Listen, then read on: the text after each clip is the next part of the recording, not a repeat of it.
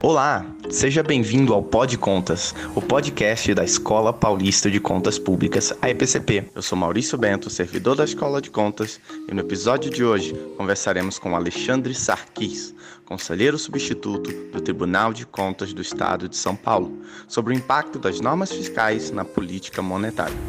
Mas antes de começarmos, gostaria de convidá-los para acompanhar mais perto o trabalho da escola pelo Instagram e pelo YouTube, onde transmitimos eventos sobre gestão pública, finanças públicas, prestação de contas e outros temas relevantes. Links na descrição. Olá a todos, sejam bem-vindos a mais um Pod Contas, o podcast da Escola Paulista de Contas Públicas. Hoje nós estamos com Alexandre Sarquis, conselheiro substituto do Tribunal de Contas do Estado de São Paulo. É, o conselheiro Sarquis tem uma formação acadêmica bastante extensa. Ele é graduado em administração, engenharia e direito. Além disso, ele é mestre em economia pela Universidade de Brasília, UNB, e doutorando em direito pela Universidade de São Paulo, que é a USP, que é nossa universidade aqui do próprio estado. É, além disso, o doutor Sarquis tem uma grande experiência profissional também já foi analista do Banco Central e da Câmara dos Deputados. Inclusive, nos motivou a, conversar sobre esse ótimo tema de hoje, que relaciona um pouco as normas fiscais e é, monetárias, né? Que é justamente como as normas fiscais impactam a política monetária. Esse é o tema aqui da nossa conversa de hoje. Então, doutor Saquis, muito obrigado por topar conversar conosco. Ah, obrigado a você, Maurício. Foi um, uma grata surpresa receber esse convite. Esse tema ainda pouca gente percebe que política monetária e política fiscal são vasos comunicantes. E pouca gente percebe a responsabilidade dos tribunais de contas em refrear o, o, o fiscalismo brasileiro. E eu tô 100% à disposição aí para responder as perguntas.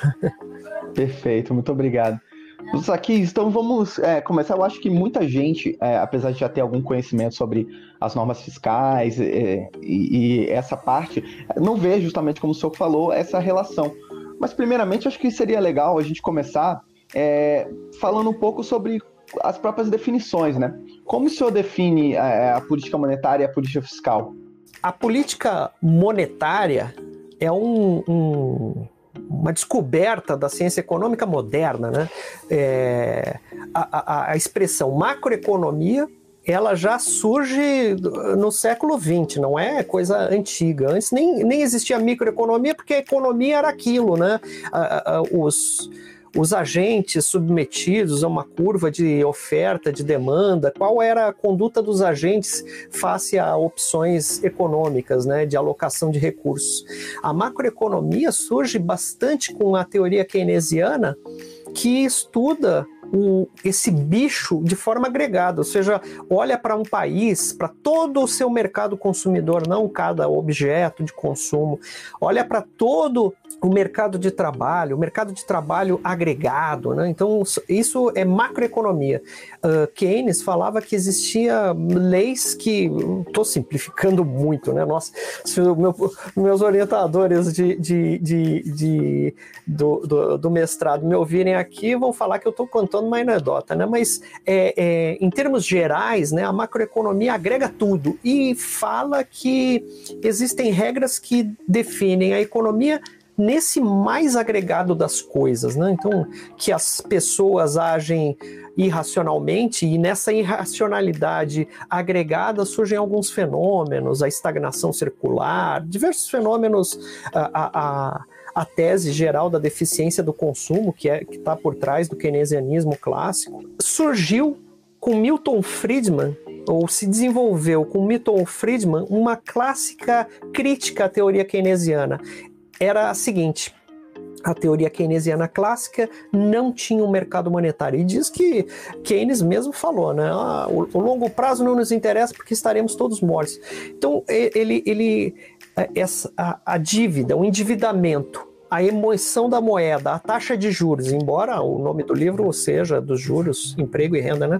É, esses não estavam bem in, introduzidos na, na teoria. E aí surgiu o monetarismo. Muito bem. O que é política monetária? Tu me perguntas, né? Política monetária é aquela que é aquele ramo da macroeconomia que se preocupa com os agregados monetários e com seu, os seus desdobramentos. Então, é, a taxa de juros, principalmente, a taxa de inflação, o, a função objetivo clássica, né? E os, o endividamento do Estado. Essas figuras elas uh, uh, são sofisticadas, como uh, surgiram tardiamente, segunda metade, ou, a partir da primeira metade para a segunda metade do, do, do, do século passado, mas elas estão conectadas com a política fiscal. Política fiscal é quanto devemos subtrair de recursos da sociedade, quanto devemos devolver para a sociedade. Outra super simplificação, né? E essa sim, essa está no núcleo da teoria keynesiana. Keynes dizia que existia um paradoxo da parcimônia, né? As pessoas todas querem uh, ter dinheiro, então elas retêm dinheiro, poupam demais. E no que poupam demais, elas estão desempregando em outras áreas da economia. Então Schiller, que é um, um economista keynesiano, ele fala de animal spirits, né? Ou seja, as pessoas se retraem como uma tartaruga mordida, né? E aí toda a economia se retrai. E o Estado tem que fazer a contraparte, ele tem que ser contracíclico, ele tem que ir lá e gastar. Então, o, o que o keynesianismo pregou, e foi o keynesianismo que resgatou os Estados Unidos da Grande Depressão. Ele contratava as pessoas para cavar um buraco, depois ele contratava as pessoas para tampar o buraco. E depois contratava outras pessoas para ir lá e cavar o mesmo buraco. Qual era a, a regra? O Estado tem que gastar porque tem que suprir essa deficiência no consumo. Então, isso, em termos grandes, gerais, é política fiscal. Né? Eu, eu arrecado, eu gasto. Né? Quanto que eu arrecado, quanto que eu gasto. Só que aí, né, Maurício, você já vai perceber uma grande conexão com a política monetária, que é justamente um endividamento. Quando o Estado gasta mais do que ele arrecada, e isso está no coração da política fiscal, não é verdade, Maurício?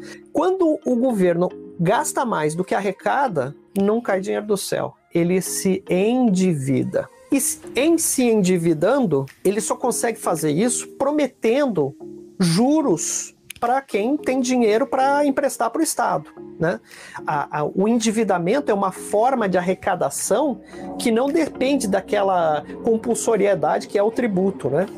Então, eu tenho que praticar uma taxa de juros atraente. Pô, aí está a conexão com a política monetária. Então eles são irmãos siameses, né? Quando fala assim, ah, um, deixa o, Banco Central em paz, ele que cuide lá, ele que se vire para assegurar a taxa de juros, a, a taxa de, me desculpe, a taxa de inflação. Você já ouviu falar, Maurício, de uma coisa que se chama dominância fiscal? É a dominância fiscal sobre a política monetária. Ou seja, se um Estado está muito gastão, ele vai acabar sequestrando o Banco Central dele, que o Banco Central não vai ter bala na agulha para segurar o Estado. Então, uh, definições, né? O que, que é política fiscal? É o, o hoje. O que, que é política monetária? É o depois de amanhã. Como é que eles se conversam? Eles se conversam por meio do endividamento público. E se eu fosse simplificar, fazer a simplificação da simplificação, seria isso. É, com certeza. A gente, a gente vê muito na imprensa, né, sobre subiu a taxa de juros, né, desceu a taxa de juros, é, taxa Selic, né? E como isso, no fundo, isso afeta justamente a, a dívida pública mesmo, né? A capacidade de rolagem. Até, até mesmo hoje em dia a gente nota que, apesar de ser um momento econômico delicado, o Brasil está em recessão, ou praticamente isso há algum tempo, e mesmo assim, apesar de estar aumentando os gastos, a taxa de juros caiu, caiu bastante. E tem se debatido muito sobre a estabilidade dessas taxas de juros, se é possível manter essas taxas de juros, é, a inflação baixa, é ao mesmo tempo que o Estado gasta mais, e tem muita gente que defende que o Estado gaste ainda mais para melhorar algumas coisas. Então, como o senhor avalia essa questão, assim? O senhor acha que, que qual, como é que está esse equilíbrio, esse equilíbrio fino dessas duas políticas? Uma vez, acho que faz uns dois anos, é, faz uns dois anos, eu assisti a um seminário de investimentos internacionais. A taxa de juros de equilíbrio, é, a taxa de juros é um preço, eu chamo de preço, né? É o preço do dinheiro no tempo, é um preço. É um preço que é a confluência de muitos mercados, né? Então, é a preferência por liquidez das pessoas, é a vontade das pessoas consumirem imediatamente, mas é o Banco Central fazendo, é um market maker, mas também tem o dinheiro internacional. Né? Se o dinheiro internacional percebe que o Brasil está com uma taxa de juros alta, ele inunda o, o mercado brasileiro e ele força a arbitragem da taxa de juros por meio da taxa de câmbio. Então, a, o, o, o real dispararia, né? Então, você vê outra outra variável macroeconômica, a taxa de câmbio. É, esse seminário que eu assisti, ele falava o seguinte: os tigres asiáticos, a China, etc., essa situação mudou um pouco, mas não, não mudou tanto. Uh, eles estão com liquidez. E a liquidez desses países é, países já com uma fixação de capital grande, ela fica remunerada a zero, fica remunerada a menos, a, a taxas negativas na denominação deles. Então o mercado brasileiro está ultra atraente, mesmo com toda a insegurança. Então a leitura, eles querem é que o, o, o país se estabilize, se comprometa com a reforma da Previdência, que era, é um, é um, era um, uma força muito negativa no balanço, ou seja, eles querem que o Estado brasileiro faça um compromisso fiscal, porque aí ele vai liberar possibilidades, ele vai provar para os investidores estrangeiros que ele não tem dominância fiscal, ou seja, que ele vai conseguir manter as taxas de juros que ele pretende. E se isso for sinalizado, os juros, o, o, o, esses capitais estrangeiros vão migrar para o Brasil. Isso vai facultar que a taxa de juros brasileira eh, diminua, ou seja, que mais investimentos sejam eh, permitidos, né? Se a taxa de juros de equilíbrio baixa, um projeto que eu tenho que paga uma taxa um pouquinho mais alta já se torna viável. O que, qual é a minha leitura? Que mesmo com a, a, a essa insegurança toda que nós vivemos, nós conseguimos fazer a reforma da Previdência. Nós conseguimos passar o teto de, de gastos. Então, as sinalizações que tinha para mandar, que aqui o, aquele investidor fazia alusão, foram dadas. E eu acho que a gente viveu um período de receber dinheiro. O que eu vejo com muita preocupação é um, o Banco Central sinalizando que parou. Né? Poderia continuar. Dois, um, né, na Selic, meio, né? não parou. Não, não, não, não fez isso, parou. Falou, eu acho que agora tá bom, né? Então isso já manda um sinal preocupante. Olha lá, o, o, o gasto fiscal. Qual é a outra situação? Mesmo a, a, a, taxa de juros conversa com a taxa de inflação, o mecanismo de transmissão da política eh, monetária é por meio do consumo agregado. Então, se você tem uma, um choque de consumo, você consegue tratar com a taxa de juros.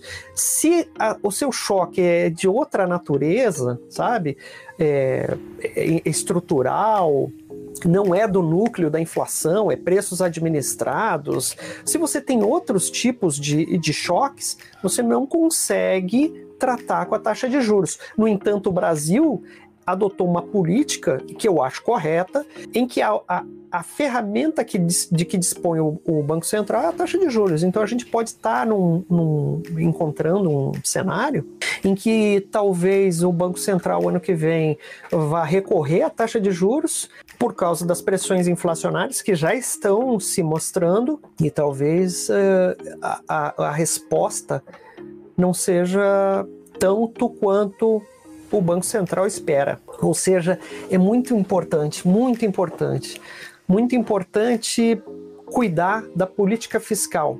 E como isso? Pegando esse gasto que a gente tem e tentar limitar ele às coisas que realmente precisam, né? Ou seja, conter os aumentos, conter as, a, as expansões. Eu acho que a gente está passando um período delicado, que a gente, a, a, o Estado brasileiro ele agiu nesse contrafluxo do business cycle econômico, né? Pois bem, a gente vai ver no ano que vem, quem sabe, um ciclo um pouco diferente. E a gente precisa se antecipar a ele. Então, tentando fazer um, tentando fazer um apanhado, doutor Sagui, do que você disse, então, é, medidas que aparentemente são fiscais, como reforma da Previdência, teto de gastos, a própria lei de responsabilidade fiscal, elas refletem na política monetária a ponto de terem permitido, por exemplo, o Banco Central baixar os juros historicamente altos do Brasil para essa taxa de 2%. Mas é que talvez hoje essa taxa de 2%, talvez, é o que parece por essa sinalização do Banco Central de, de anunciar que não vai mais baixar, é, parece que talvez baixou até demais, então. Ou seja, a política fiscal permitiu uma queda, mas talvez o pessoal passou um pouco do ponto, ou, ou não. Como que você avalia isso? É, eu acho que existe uma, uma pressão muito grande para baixar a taxa de juros e eu acho isso uma lástima. Eu acho que a, a política monetária tem que ser totalmente descolada da política fiscal. É, quando há essa indução, e você percebe essa indução principalmente em anos eleitorais, como é o nosso, pior ainda daqui dois anos, é, você vê claramente que existe uma redução abaixo do que seria o equilíbrio da taxa de juros. Então você lança conjectura: será que o, o Banco Central passou do ponto? Baixou demais?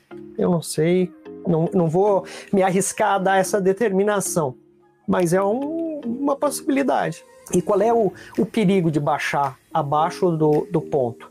Bem, o perigo é você ter que para compensar. Sabe aquele motorista meio bêbado que vai induzindo a oscilação do seu veículo com a, as guia, a guinadas? Pois é, isso não é uh, producente, não é.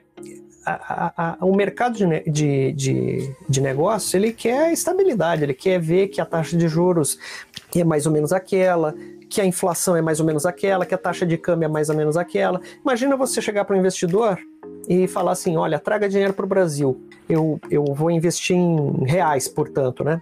E como é que tá a taxa de câmbio? Ah, tá 5. É... E ano que vem, daqui 5 anos, quanto é que vai ser? Ah, não sei, pode ser 3. Mas se for 3, eu perdi todo o meu dinheiro. É, eu não vou botar num país assim, tá, tá maluco? É, o, o, o, Brasil é, tem captado muito em globals, que são designações que, que têm né, uma proteção cambial, né? Mas o ideal seria que a gente tivesse governos que se encadeassem no tempo, na mesma, na mesma toada, na mesma batida, de forma que esses grandes agregados que eu mencionei, taxa de juros, é, taxa de câmbio, é, política fiscal, todos eles sejam estáveis, né? E não tenha dúvida, o papel do, dos tribunais de contas, garantindo a lei de responsabilidade fiscal, é mais do que essencial, porque quando uh, um país ele se porta fiscalmente de forma responsável, ele dá mais bala na agulha para a política monetária, ou seja, Sabe que na USP tem um, um conflito entre a, a, Constituição econômica e a Constituição financeira, né? Então, uh, uh, tem certos uh, pesquisadores que dizem, olha, se você botar muita ênfase no controle fiscal, você vai chegar a conta que os, os funcionários públicos têm que perder a previdência, tem que reduzir os salários dos funcionários públicos, tem que parar de fazer prestação de serviço público, e isso vai aumentar o gap entre ricos e pobres. Isso não é bom para a sociedade. Pois é, essa é uma realidade. Qual é a outra realidade? É, se a gente quiser fazer é, é, exagerar no fiscalismo, é, aumentar os salários dos funcionários públicos, prestar mais serviço público, etc., a gente talvez vai esgotar, vai exaurir as fontes propriamente ditas e vamos nos uh, uh, uh, asfixiando o, os negócios brasileiros de forma que o Brasil se torne um grande exportador de commodities e vai ter que sobreviver, como já foi, né? Tem que sobreviver dessa receita, que ela é naturalmente incerta. A commodity ela apresenta uma elasticidade muito grande, né? De preço. Então a gente vai viver nesses soluços de crescimento sem uma indústria própria. E todo pesquisador, o pesquisador de direita, pesquisador de esquerda, pesquisador de todos eles dizem que nós temos que consolidar o nosso parque, o nosso mercado consumidor. Então, eu acho que é um, um, um joguinho de, de equilibrar bolinhas, né? A política fiscal de um lado, a política uh, uh, monetária do outro. E, e, e, se a gente conseguir manter esse equilíbrio tênue, né, uh, a gente vai, vai prosperar como nação. Sim, e os tribunais de contas aí que entram na parte fiscal, né? Mencionou o Banco Central como órgão aí central, sem dúvida, da, da política monetária, e os tribunais de contas talvez sejam, então, o órgão central da política fiscal, não diretamente da política, assim, discricionária, é, de escolha, mas Exato. sim do cumprimento, né, do cumprimento das normas e das leis. É, e como o senhor acha que, esses, que os tribunais de contas têm feito esse trabalho ou têm evoluído nesses últimos anos é, com é, melhoramento das normas, mas também melhoramento tecnológicos e, e de técnicas de auditoria é, e mais? O senhor acha que, que esse trabalho tem sido é, bem feito e tem pontos a melhorar? Como o senhor avalia? Eu, eu escrevi um capítulo de um, de, um, de um livro uma vez nada com o Tribunal de Contas, né? Como pesquisador, a gente vai pesquisando diversos assuntos. Autoritarismo e poder judiciário. E eu estudei alguns países uh, da, na época dos governos autoritários da América Latina. Não foi só o Brasil que teve um, um governo muito autocrático, né? Que governava por, por atos institucionais e revogou o habeas corpus. Não revogou o habeas corpus, mas ele era julgado na justiça militar, ou, ou seja, revogou o habeas corpus. É, não foi só o Brasil. Então, eu pesquisei como que os juízes, principalmente do Chile, da Argentina e do Brasil, que era a pesquisa mais, mais disponível, né? Um, se comportaram. Imagina você receber uma decisão que, pela teoria do direito, ela é errada, né?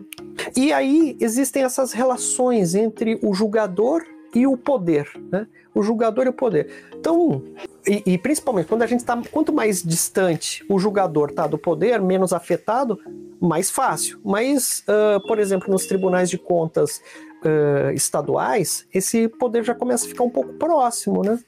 Então, Uh, o que, que adianta? Você vai uh, julgar e regular as contas? Vai, vai haver uma, um, uma revolução, né? Você precisa se aproximar. Você corre o risco de se bater muito forte, você aliena a audiência. Então você precisa se aproximar, criar pontos de conexão. E eu percebo isso com clareza nos tribunais de contas, principalmente no que lança em gasto com o pessoal, né? Isso é, é impressionante. Tem, eu até critiquei uma, um, um, normativo do Tesouro Nacional numa dessas lives que eu fiz aí. Aliás, eu acho que eu estou perdendo a voz por causa dessas lives. Eu tenho que uh, uh, me aposentar, das, pegar férias de live. É, eu critiquei um, um, um dispositivo da, de um parecer lá do Tesouro Nacional que dizia o seguinte: os aportes regulares para o, o regime próprio de previdência não são contabilizados como despesa com pessoal. Aí o que, que os, os municípios fizeram? Eles tinham alíquotas suplementares, né? ou seja, pagava é, os, os 11% que eles deviam de contribuição patronal e pagavam mais 10%, 5%, se comprometeram a pagar mais 5%. Aí eles falaram, não, peraí, quanto que dá 5% no ano? Ah, dá 12 milhões. E não, não, então não quero isso. Eu quero que tenha um aporte periódico de um milhão por mês, fechado. Aí é uma coisa vira outra, entende, Maurício? Uma coisa se transforma na outra. E como um passo mágica, plim, diminui a despesa com o pessoal.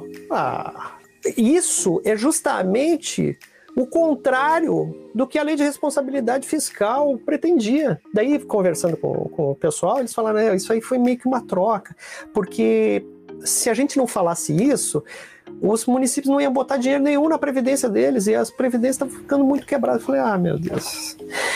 Qual que seria o ideal? Seria ter um, um tribunal de contas que pega a lei e olha como se fosse uma bula de remédio. Mas daí também não precisava de, de, de, de, uma estrutura dessa, né? Precisava de um computador, né? Que faz a contabilidade e diz, ó, conta rejeitada, conta aprovada, e ia rejeitar todas, todas. É necessário adequar o discurso e falar, é, segurar a lei de responsabilidade fiscal como um, um norte, ó, nós temos que ir para lá, nós temos que ir para essa direção. E eu acho que nesse sentido, Maurício, é, os tribunais de contas fizeram um trabalho excepcional, excepcional de sensibilizar. O Tribunal de Contas é um grande educador do administrador na questão financeira. Imagina você chegar para um prefeito que vai ser eleito com relação ao que ele fizer nesses quatro anos que ele tem de governo e dizer: ó, sabe esse dinheiro que você vai ganhar esses quatro anos? Guarda um pouquinho, para gastar com a previdência, que, vai, que é o, os fulanos que vão aposentar daqui 20 anos. É, deixe de fazer isso. É, não aumente o salário do Se ele aumentar o salário do funcionalismo, em ano eleitoral, então, dá 10% para todo mundo. Tá eleito, tá eleito. Então são coisas anti anti-intuitivas para os gestores. Senão, não precisava de lei. Se fosse assim, uma coisa que é boa para ele, não precisa nem pôr lei. Ele vai lá e vai fazer de qualquer jeito. Ele vem é para limitar. Limitar quem? O chefe do orçamento. Ó, é uma lei dura, a lei de responsabilidade fiscal é uma lei dura, as leis um, de endividamento são leis duras e precisam de um órgão que tem diálogo com o gestor. Não só para dizer que está tudo errado, para mandar para cadeia e tal. Não, para dizer, olha, nós precisamos fazer isso. Nós é bom para o Brasil. Pode ser ruim para você hoje, pessoalmente, mas vai ser bom para todos amanhã. É, talvez é, além da pedagogia, né? de ensinar o caminho certo, colocar as pessoas no caminho certo, é também alinhar os, os interesses, né? Exato. Porque muitas vezes esse interesse do, do gestor pode ser um interesse de curto prazo e o interesse da sociedade é, é um interesse maior de longo prazo, né? Então acho que a fazer esse alinhamento é, é essencial. Então, indo, na realidade, indo agora então para uma última pergunta, que é, deriva um pouco dessa sua última colocação, doutor Sarkis, que é sobre os riscos referentes à política fiscal. Acho que o senhor já acabou apontando um risco em prefeituras, né, em municípios, que é de, de manobras contábeis, que na realidade eu acho que não é um risco só a nível municipal, mas é, quais são os riscos fiscais assim desse nível e também para política fiscal, para do ponto de vista da macroeconomia, com tudo que está acontecendo de normas e de, e de tanto normas estruturais quanto é, variações de humor aí conjunturais. É, eu vejo um grande risco para nomear um risco, né? Eu acho que é o, o estado do endividamento brasileiro. Né? Então a gente tem uma, uma, um endividamento que não vai em contabilidade, que na minha leitura, né, que é o endividamento com a previdência do servidor público, e nós temos um endividamento declarado da União. Uh, deixa eu falar primeiro, né? O, o governo acertou em uh, acomodar esse choque, né? Choques você acomoda e correções de caminho você corrige o seu gasto. Como era um choque de gasto, muitas pessoas desempregadas correm à assistência social, é, muitas pessoas doentes correm ao sistema único de saúde é necessário vacinas, é necessário distanciamento, cai a arrecadação. Então é um choque. É um choque que estamos vendo, está durando um ano. Então, o governo o brasileiro acertou em financiar o choque. No início do ano que vem, tem cerca de um bilhão de reais pra, de títulos que vão vencer e vão ser. Vai, obviamente, precisar resgatar e financiar. Então, vai ser um, uh, um período de grandes emissões, ao natural. Né? E o Brasil não está vindo numa trajetória boa de endividamento, ele está se endividando mais. Então, suponhamos, né, vamos supor que a gente vai continuar nesse caminho de, de endividamento. Né? Queremos manter o renda cidadã. Aliás, outro endividamento que mal vai na contabilidade é o endividamento com os precatórios. Né? Ok, nós vamos uh, precisar continuar nos endividando. Então, nós vamos estar num período de aumentar endividamento e em que precisaremos resgatar as, a, a, esse grande volume de, de títulos públicos que vão vencer, vão, vão precisar ser rolados. E aí existe uma pressão sobre a taxa de juros. Para você colocar todos esses títulos, quem sabe você vai precisar de mais juros, prometer mais juros, né? E, então tem esse. Nós, nós estamos com o carro, ele está na banguela e está muito chutado, tá? 120 km por hora. Tem que pisar no freio com jeitinho, fazer uma redução de marcha e, e, e dar uma segurada né? Eu acho que esse é um risco. E vamos supor, qual. É, é, veja, isso tudo é risco, né? Uh, risco não é a coisa que é, certamente vai acontecer, a coisa que possivelmente vai acontecer. Quais são as vantagens de você ter financiado o choque? Nós poderíamos estar experimentando uma, uma pobreza gigantesca, poderíamos estar é, é, muito pior do que estamos, né? É, pode ser que as pessoas, é, é, a, a, redução da, da média móvel de, de infectados por Covid está diminuindo vertiginosamente no Brasil. Quem sabe isso seja um sinal belíssimo de que no, o Brasil, por causa da, da sua natureza social, da forma como geriu, pode ser que ele saia como o primeiro vitorioso da Covid, né? Tô, aqui não, não vai pegar mais. E isso chame a atenção do investidor, né? Daí, quem sabe, rolar esses bilhões vai ser a coisa mais fácil do mundo. Quem sabe, uh, uh, crie-se um cenário para manter a 2% em, com inversão da, da taxa de câmbio, seja com redução da taxa de câmbio, com... Bem, tudo isso são possibilidades, mas que há um risco, há. E o risco que eu vejo imediatamente é um risco fiscal. Então, é, é, é uma chamada à atenção né, dos tribunais de contas, que tem que estar vigilantes na. Como você falou, o, o, o Tribunal de Contas é um ator do, da política fiscal, mas não um formulador da política. Né? A política está dada pela Lei de Responsabilidade Fiscal, pela Lei Complementar 173. Ele é um agente fiscal. Muito importante, porque tem toda essa capilaridade no Brasil, né? Tá próximo dos, dos, das chefias, dos orçamentos. Então, essa é a chamada à responsabilidade dos tribunais de contas. É isso aí. Acho que a gente tem que torcer para esses melhores cenários colocados pelo senhor, assim, torcer pelo melhor, mas se preparar para o pior cenário, né? Exato. Fazer o dever de casa, ser responsável. Mas é isso, doutor Saquiz, eu gostaria de agradecer. Muito obrigado pela, pelas palavras, ah, é. foi ótima conversa. É, espero conversar com o senhor novamente no futuro. Ah, muito obrigado, muito obrigado pelo convite. Foi uma volta ao passado. Até peguei meus livros aqui do mestrado e me lembrei do meu tempo do Banco Central. É, foi ótimo, muito obrigado. E se precisar me convocar de novo, estou aí à disposição.